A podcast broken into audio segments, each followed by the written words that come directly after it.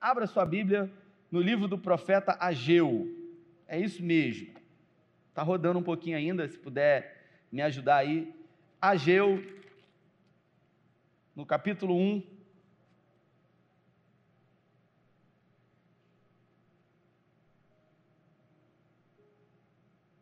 Profeta Ageu, pode procurar que tem.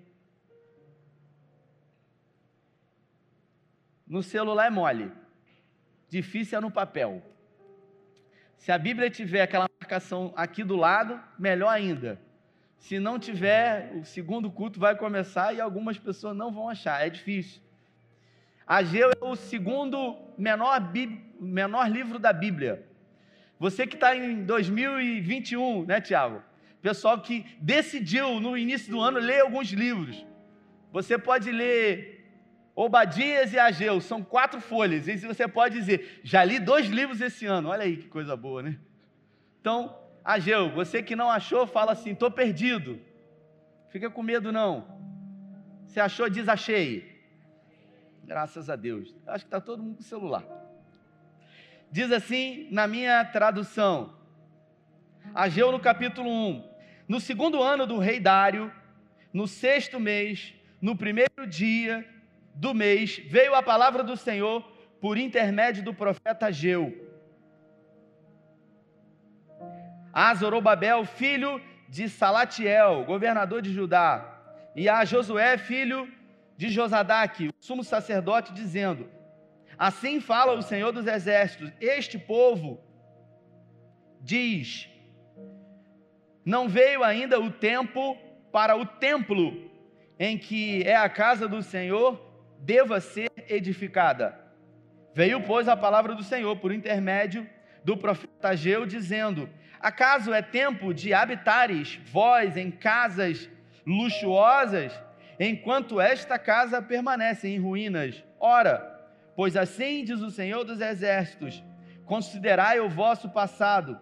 Tendes semeado muito e colhido pouco. Comeis, mas não se chega a fartar-se Bebeis, mas não dá para saciar-vos. Vesti, mas ninguém se aquece. E aquele que recebe o salário, recebe para pô-lo numa sacola vazia. Assim diz o Senhor dos Exércitos: Considerai o vosso passado. Subi ao monte, trazei madeira e edificai a casa dela, e me agradarei e serei glorificado, diz o Senhor. Até aqui, vamos orar. Pai, essa é a tua palavra e nós pedimos nessa noite que em graça o Senhor fale conosco aqui. Eu peço que o Senhor me use como um instrumento nas tuas mãos, uma ferramenta que usa a minha voz, a minha mente, me usa para falar aquilo que o Senhor deseja falar conosco aqui, em nome de Jesus. Se você crê, diz amém. Fidelidade só aceita 100%.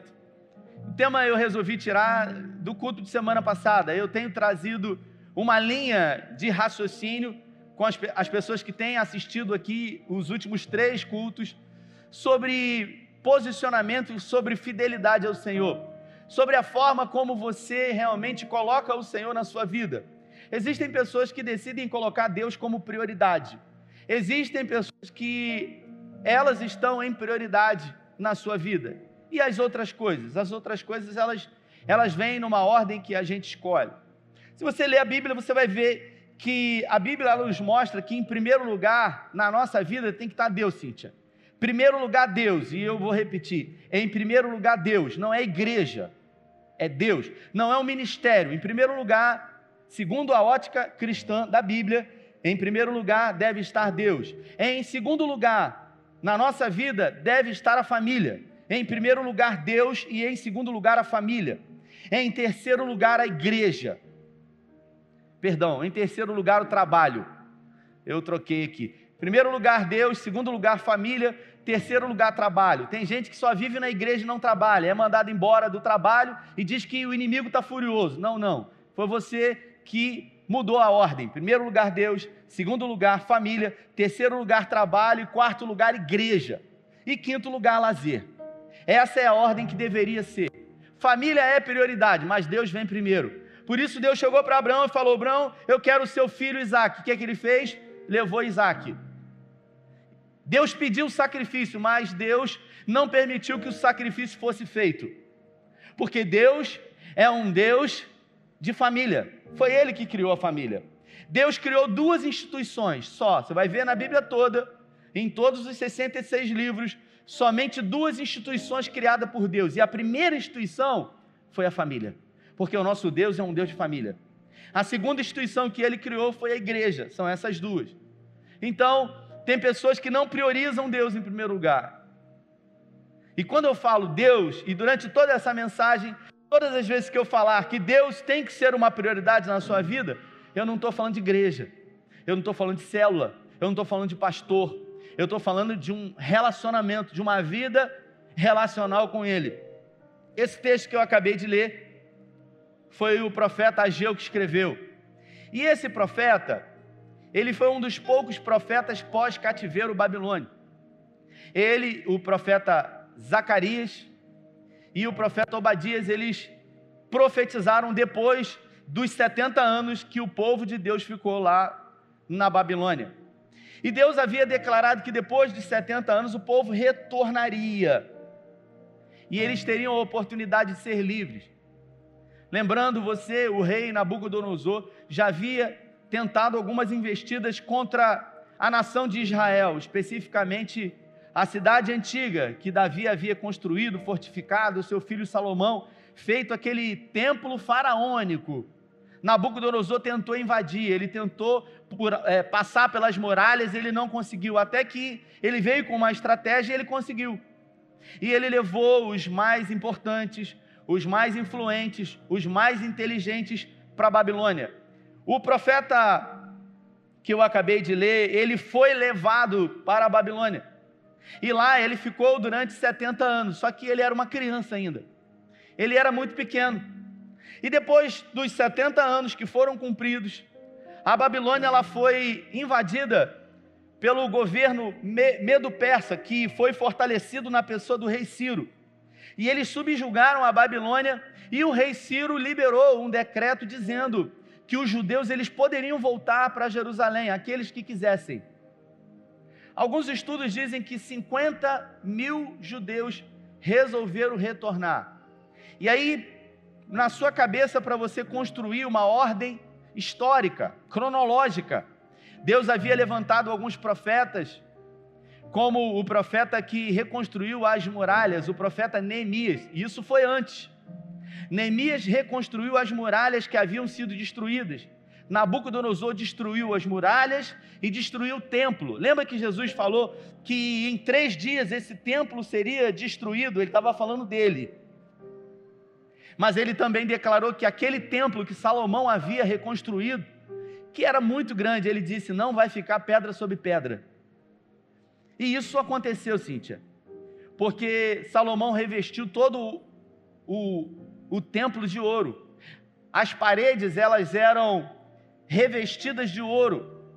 E quando o rei Nero botou fogo em Jerusalém, Nabucodonosor saqueou e botou fogo no templo, as paredes de ouro, que eram revestidas de ouro, aquele ouro derreteu. E eles não usavam porcelanato como hoje, que a junta é uma do lado da outra, não. As pedras eram colocadas e havia algumas fissuras entre uma pedra e outra no chão. E aquele ouro de todo o teto, de todas as paredes, ele derreteu. E eles começaram a escorrer pelas valas das pedras do chão e eles começaram a descer para o solo. Por isso, quando houve o saque de Nabucodonosor, o templo ele foi saqueado e os romanos e todos aqueles que vieram tentando de alguma forma invadir Jerusalém depois que ela ficou devastada, eles levantaram aquelas pedras para buscar o ouro que estava lá embaixo, que havia sido derretido. E por isso a profecia de Jesus que não ficaria pedra sobre pedra, ela acabou sendo realizada. Se você observar lá do lado de fora do muro, há algumas pedras ainda, né, Vinícius, se encontram lá expostas, que foram levantadas, pedras imensas. O fato é que Deus havia deliberado aqui, através do rei Ciro, o retorno para Jerusalém. 50 aproximadamente mil homens com a liderança de Zorobabel, começaram a reconstruir o templo do Senhor. E por que reconstruir o templo? Porque o templo sempre representou a presença de Deus. O templo sempre ia representar o lugar onde Deus se manifestava. Antes era num tabernáculo, numa barraca. Depois que Davi resolveu construir, Salomão construiu, foi no templo, naquele lugar chamado Santo dos Santos. Ali Deus se manifestava. Por isso os judeus eles valorizam tanto a figura do templo. E a Bíblia fala que a obra começou e ela foi a todo vapor. Só que não é uma obra de fazer um kitnet, um puxadinho, uma casa ou uma congregação, era um templo faraônico. E durante dois anos eles se empenharam somente em reconstruir os alicerces dos muros. Do templo, perdão. Os muros já haviam sido reconstruídos por Neemias. E durante dois anos eles ficaram ali se esforçando em reconstruir. E o povo estava alegre. O povo estava feliz. E esses dois anos foram um, um tempo muito bom para o povo, até que o rei Ciro ele foi deposto e um outro rei chamado Artaxerxes, ele assumiu o trono. E os samaritanos, que também eram judeus misturados, começaram a reclamar com o rei Artaxerxes dizendo: "Eles estão reconstruindo. E se esse povo reconstruir o templo, ninguém segura. Eles não vão mais pagar impostos a vocês. Então vocês têm que fazer alguma coisa, vocês têm que impedir. Sabe, inveja. Gente que não está fazendo e está atrapalhando ainda quem quer fazer alguma coisa. É isso aí. O crente a vida inteira vai ter que lidar com isso. O crente a vida inteira vai ter que lidar com adversidade, com oposição, e não foi diferente naquela época. Os próprios irmãos samaritanos, que podiam não atrapalhar aquela coisa, quem não ajuda não atrapalha. Não, eles não estavam ajudando e ainda estavam atrapalhando. E o rei Atarxerxes ele lançou um decreto dizendo: vamos parar a obra, porque se vocês reconstruírem esse templo, ninguém segura mais vocês. E o povo já não tinha mais o que fazer. Então o que, que eles resolveram fazer? Eles resolveram cuidar da vida deles, Edson. E eles começaram a empreender, eles começaram a construir casas, empresas, negócios, e eles começaram a prosperar muito, Laerte. E a Bíblia fala que eles enriqueceram, e eles se esqueceram do Senhor. E eles deixaram o Senhor para o segundo plano, e as casas deles eram casas faraônicas. E Deus resolveu levantar o profeta Ageu, que profetizou aproximadamente três meses e meio, quatro meses no máximo. Foi o tempo que esse cara profetizou. Por isso que ele é um profeta menor. Não é porque ele é baixinho. É porque ele profetizou menos e tem poucos escritos dele aqui na Bíblia. Então Deus levanta ele para despertar o povo, dizendo para o povo: vocês precisam reconstruir o templo. Já se passaram 14 anos, com mais dois anos da reconstrução da, dos alicerces, 16 anos, e agora é hora de vocês botarem a mão na massa, afinal de contas, vocês estão morando em palácios. E Deus não tem templo para ele. E ele começou a despertar. E a Bíblia fala que esses homens eles falaram: "Não veio ainda o tempo em que o templo em que é a casa do Senhor deva ser edificada." Em outras palavras, eles disseram para o Senhor o seguinte, Dani: em primeiro lugar é a gente, olha só, eu até sei, mas eu estou meio ocupado Sabe, não é uma prioridade para mim agora, Maquilane. Eu preciso, mas eu preciso resolver algumas coisas. É gente que, quando o evangelho é pregado para essa pessoa, ela diz o seguinte: eu tenho que resolver algumas coisas primeiro. Sabe, eu, eu tenho algumas coisinhas que eu preciso fazer, que eu preciso resolver. Como quem a gente é dono do nosso tempo. A gente não é dono de nada. Você não escolhe o nome que você tem. Escolheram para você. Você não escolhe a mãe que você ia ter, o pai que você ia ter você não escolhe os irmãos, você escolhe o marido e a esposa. Às vezes se arrepende, vou falar baixinho. Então pouca coisa a gente escolhe, mas colocar o nosso Deus em prioridade é uma escolha nossa. E aquele povo disse: não é tempo, não é tempo, a gente tem outras prioridades, vamos fazer outras coisas. E Deus então diz para eles o seguinte: olha só, vocês até prosperaram, vocês têm dinheiro, mas Deus pergunta: o dinheiro resolveu todos os problemas de vocês? E Deus então pergunta, versículo 6: Vocês semeiam muito, mas vocês colhem pouco. É gente que até tem, mas está sempre faltando. É gente que trabalha, trabalha, trabalha, trabalha, trabalha, trabalha, sabe? Trabalha, trabalha, trabalha e não vê resultado. Essa semana, Giovanni, eu assisti um vídeo de WhatsApp, esses vídeos, de uma jovem que não tinha 30 anos de idade, ela gravou, me mandaram esse vídeo e ela disse o seguinte: Olha, o meu pai sempre trabalhou muito. Não sei se você assistiu esse vídeo. Ela, ela disse: O meu pai sempre trabalhou muito, deu um duro danado para deixar, sabe, bem para mim e para os meus irmãos. E aquela jovem dizendo: E quando o meu pai ele chegou a uma certa idade, ele foi surpreendido pelo câncer. E ele lutou contra o câncer e o câncer venceu o meu pai, o meu pai morreu. O meu pai me deixou muitos bens. E ela disse: Mas eu daria tudo o que o meu pai deixou para mim, para ter a oportunidade de dar mais um abraço nele. A gente acaba percebendo que o que realmente os nossos filhos desejam de nós não são os bens, não é o dinheiro, e sim a presença. Não é o presente, eu vou repetir, é a presença.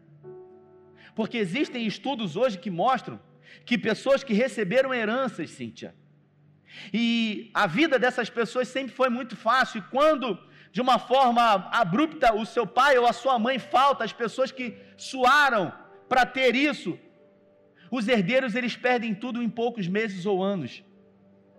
Porque você só consegue dar valor àquilo que custou algo para você. E a gente vive juntando as coisas e achando que a gente vai dar para os nossos filhos. Você tem que fazer mais por eles mesmo, mas o que o filho realmente deseja é a presença. O meu filho aprendeu uma frase, Giovanni, eu posso estar fazendo o que for. E às vezes estou resolvendo coisas no telefone, falando com pessoas, mas quando ele fala essa frase, corta o meu coração.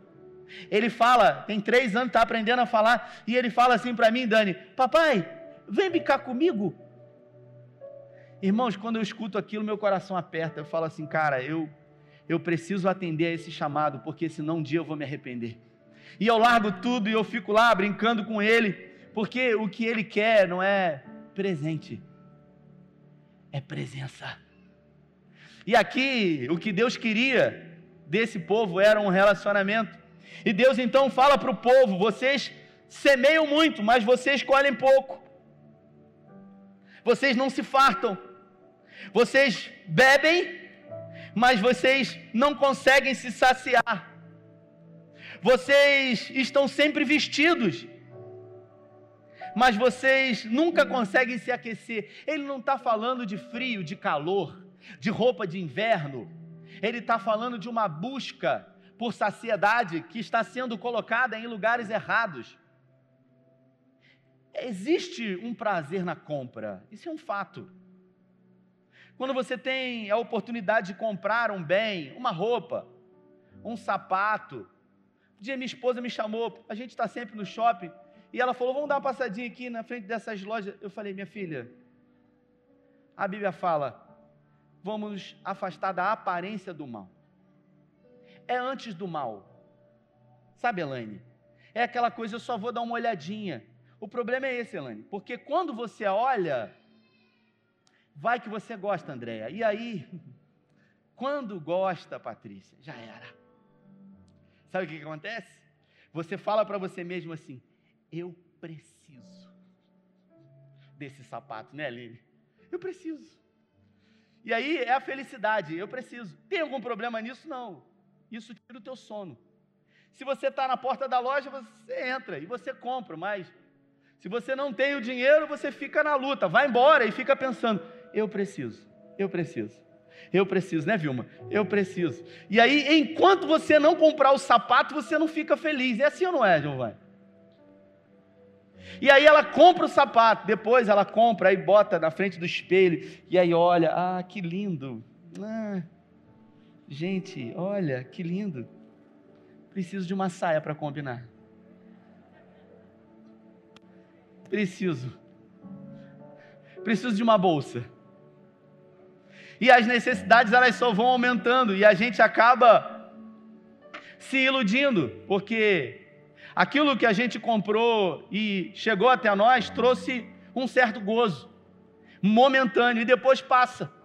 E a gente precisa substituir. Por isso, um dia eu preguei aqui, eu falei que nós nos tornamos pessoas que, que são acumuladores e substituidores. A gente acumula as coisas e a gente sempre substitui. A gente sempre precisa estar comprando algumas coisas. Esse povo aqui estava próspero, mas não era saciado por nada, não tinha completude. E Deus fala para eles: não é nisso que vocês vão se satisfazer. E ele declara: Eu sou o Deus de vocês, aquele que tirou vocês do Egito, aquele que fez proezas, milagres e maravilhas. E tudo que eu quero é um relacionamento, eu quero ser o centro. E ele pergunta: Vamos lá, o que, que aconteceu na sua vida quando você resolveu se colocar em primeiro lugar e não a mim? Esses caminhos levaram você para onde? Mais para perto de mim? Mais para perto de uma saciedade, de uma completude ou para uma ausência, um vazio existencial que sempre precisa ser preenchido com coisas que não preenchem. Aí a gente pega as coisas que estão do lado de fora, a gente coloca aqui dentro, produz uma certa saciedade, mas não cabe, porque é menor. Porque existe um vazio dentro do homem que somente o Espírito Santo de Deus pode preencher. Ele é a paz que excede todo entendimento. Diriam os filósofos aí de plantão que o dinheiro pode comprar a cama, mas jamais vai comprar um sono, né? O dinheiro pode até comprar as pílulas, as drogas que vão produzir o sono, mas é um sono artificial. É gente que vai viver cansado, dorme cansado e acorda mais cansado. Vivemos um feriado agora prolongado. Você entrou no feriado cansado, vai sair dele mais cansado ainda. Essa prosperidade aqui não vinha de Deus porque a prosperidade de Deus ela não acrescenta dores. E Deus então resolve dizer para eles: vocês não me colocaram em primeiro lugar, e o que, que vocês tiveram com isso de positivo? Nada.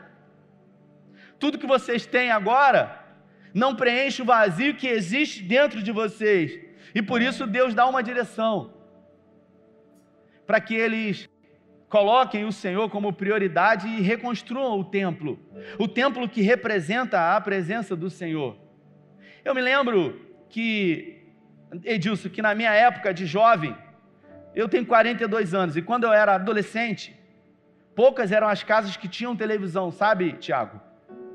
Eu não sou tão velho assim, mas eu me lembro que as casas antigamente elas tinham na parede aqueles quadros que eram não eram fotografias, Aline, eram pintados, né, de mamãe e de papai, uma coisa horrorosa, gente. Quem lembra disso? Levanta a mão. Você é velho igual a mim, então.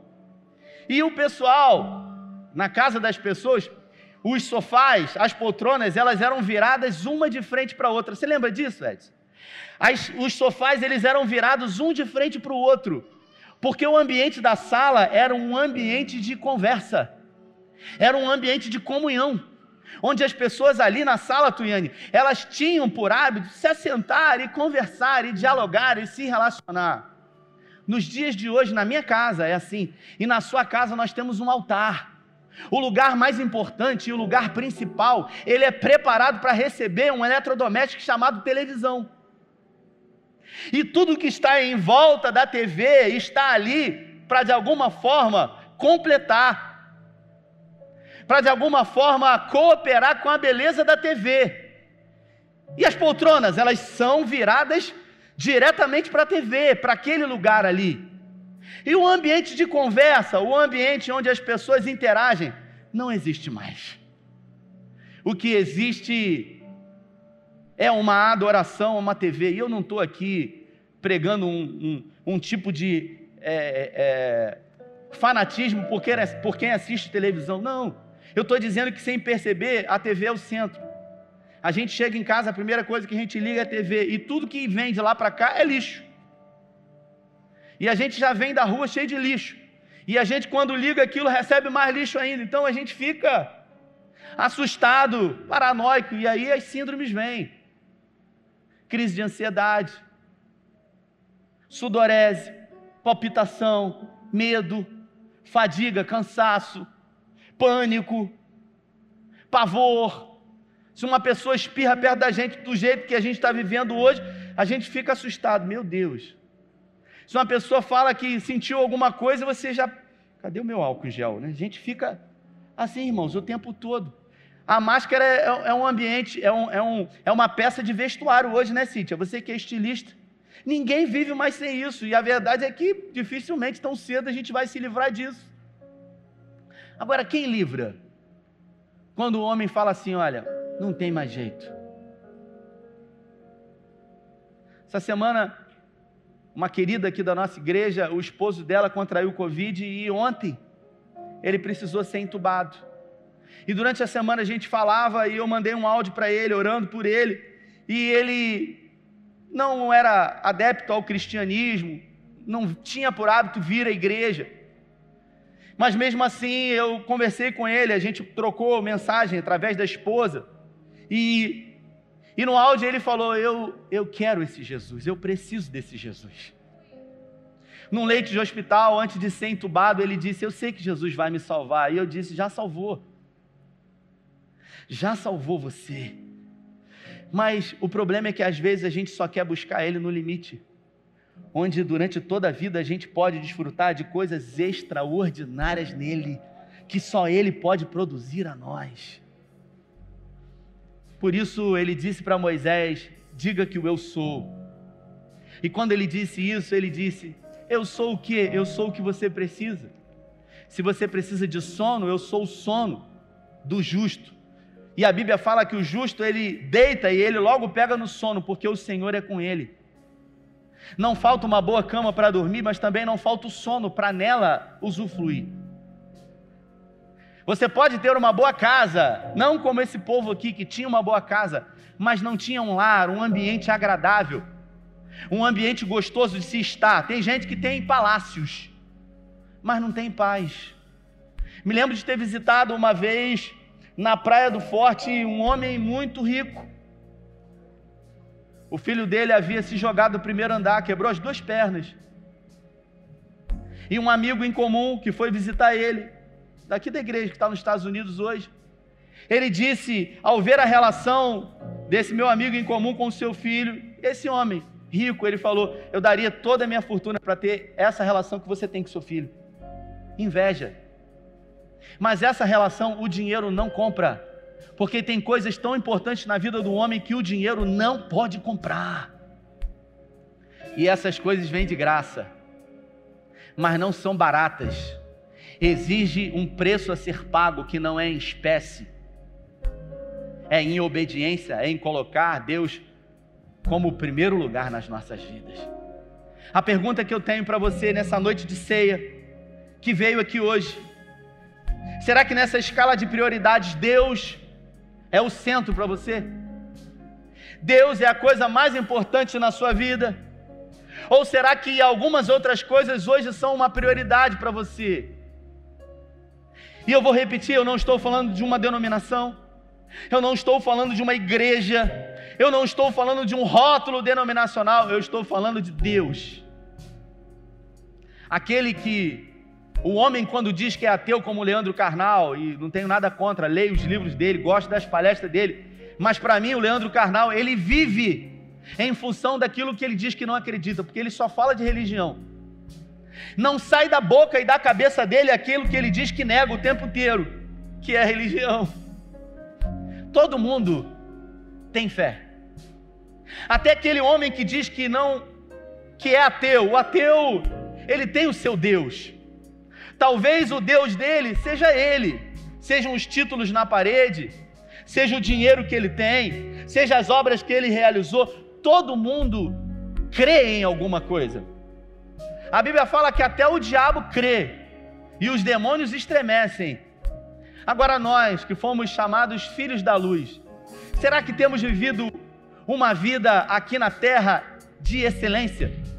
Ou será que, lamentavelmente, nós temos vivido o possível? Como o Mário Sérgio Cortella diz, ele diz: tem gente que faz o possível, e essas pessoas são pessoas medianas, são pessoas medíocres, são pessoas que vivem na mediocridade, que não é quente, como o Apocalipse fala, e nem é frio. E a Bíblia fala que por não ser quente e nem frio, Deus está a ponto de vomitar essas pessoas. Falando sobre a igreja de Laodiceia. Então seria bom que você fosse frio. Ou que talvez você fosse quente. O problema é quando você não é nem quente e nem frio. Você é morno. Você é meio barro, meio tijolo. Você é Raimundo, um pé na igreja, outro no mundo. A história do muro se encaixa bem agora. Se coloque de pé. Um dia li uma ilustração que dizia que um homem se encontrava em cima do muro. E lá, para um lado, quando ele olhou, ele viu o inferno, um inferninho, as diabinhas lá, com pouca roupa, bebidas, música, muita agitação, e aquilo de alguma forma mexia com ele. E as pessoas que estavam ali pouco estavam se importando com ele. Do outro lado se encontrava a igreja, os santos.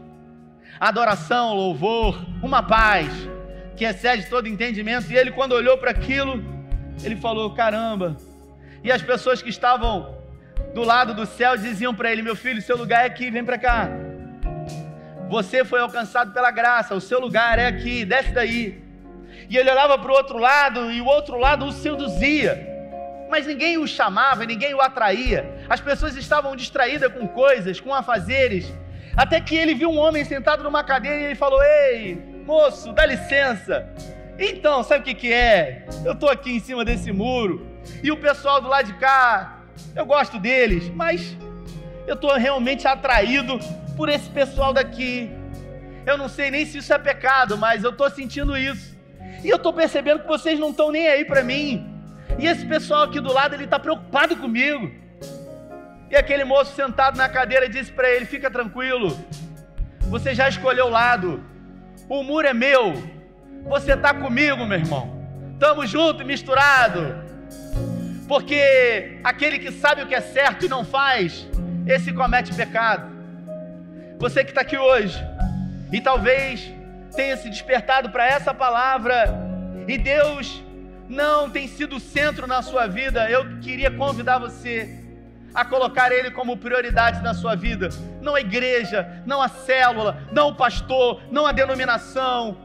Deus como centro. Que ao acordar pela manhã, que você seja como o esposo da Cíntia, que algumas vezes fiz algumas viagens com ele, o Cristo.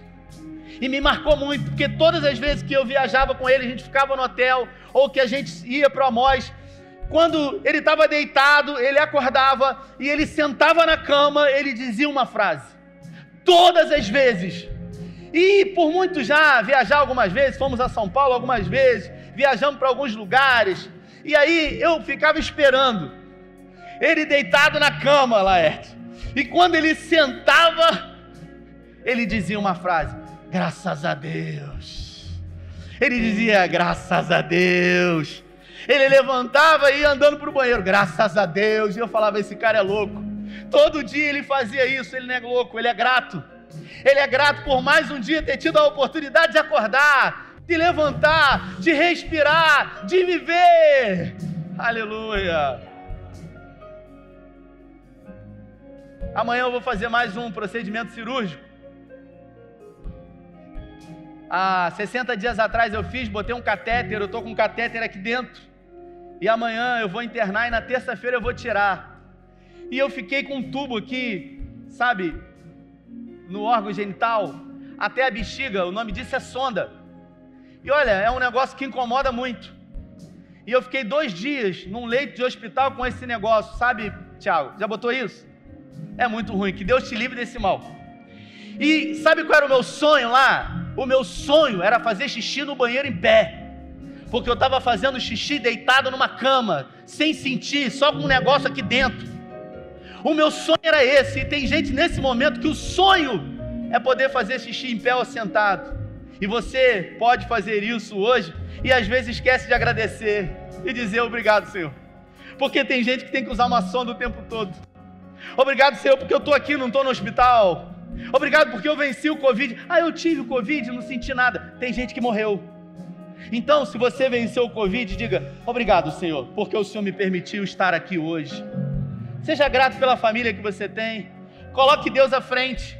Mas coloque Ele hoje, não coloque no fim da sua vida, quando os médicos dizem: olha, agora é só orar. Não, nós vamos orar antes de tudo isso. Nós vamos ser gratos antes, porque Ele vai ser o centro.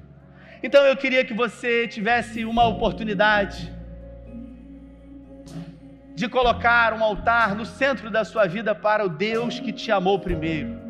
Pela terceira vez eu vou repetir: eu não estou falando de religião, eu não estou falando de igreja evangélica, eu não estou falando de rótulo denominacional, eu não estou falando de célula, eu estou falando de Deus. Porque tem gente que não está vindo igreja, mas é mais crente do que muita gente que vive dentro de igreja. Porque Deus é o centro.